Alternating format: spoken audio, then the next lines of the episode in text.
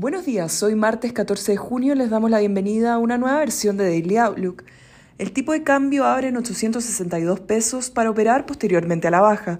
Mercados globales transan mixtos en un contexto en que la Reserva Federal se prepara para discutir hoy y mañana si debe aumentar el ritmo de su ajuste monetario ante el aumento de la inflación. Estados Unidos transa positivo después de las fuertes caídas de ayer y Europa se encuentra transando con pérdidas.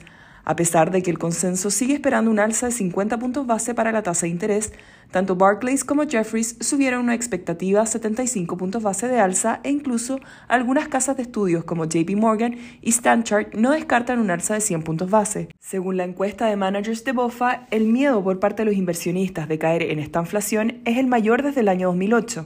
Más del 73% de los encuestados al 10 de junio esperan una economía más débil para los próximos 12 meses, lo que representa el menor nivel desde que comenzó la encuesta en 1994. Respecto al posicionamiento, los inversionistas están largos en cash, dólar, commodities, healthcare, recursos, acciones de calidad y value. Están cortos en Europa, IM, tecnología, consumo y bonos. El Eurostock 50 cae 0,2% y Estados Unidos transa positivo con el S&P 500 avanzando 0,2% y el Nasdaq plano.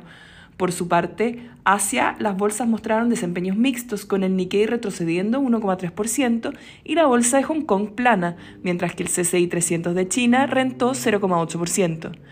Los commodities transan mixtos, con el cobre perdiendo 0,4% y el petróleo WTI 1,35%.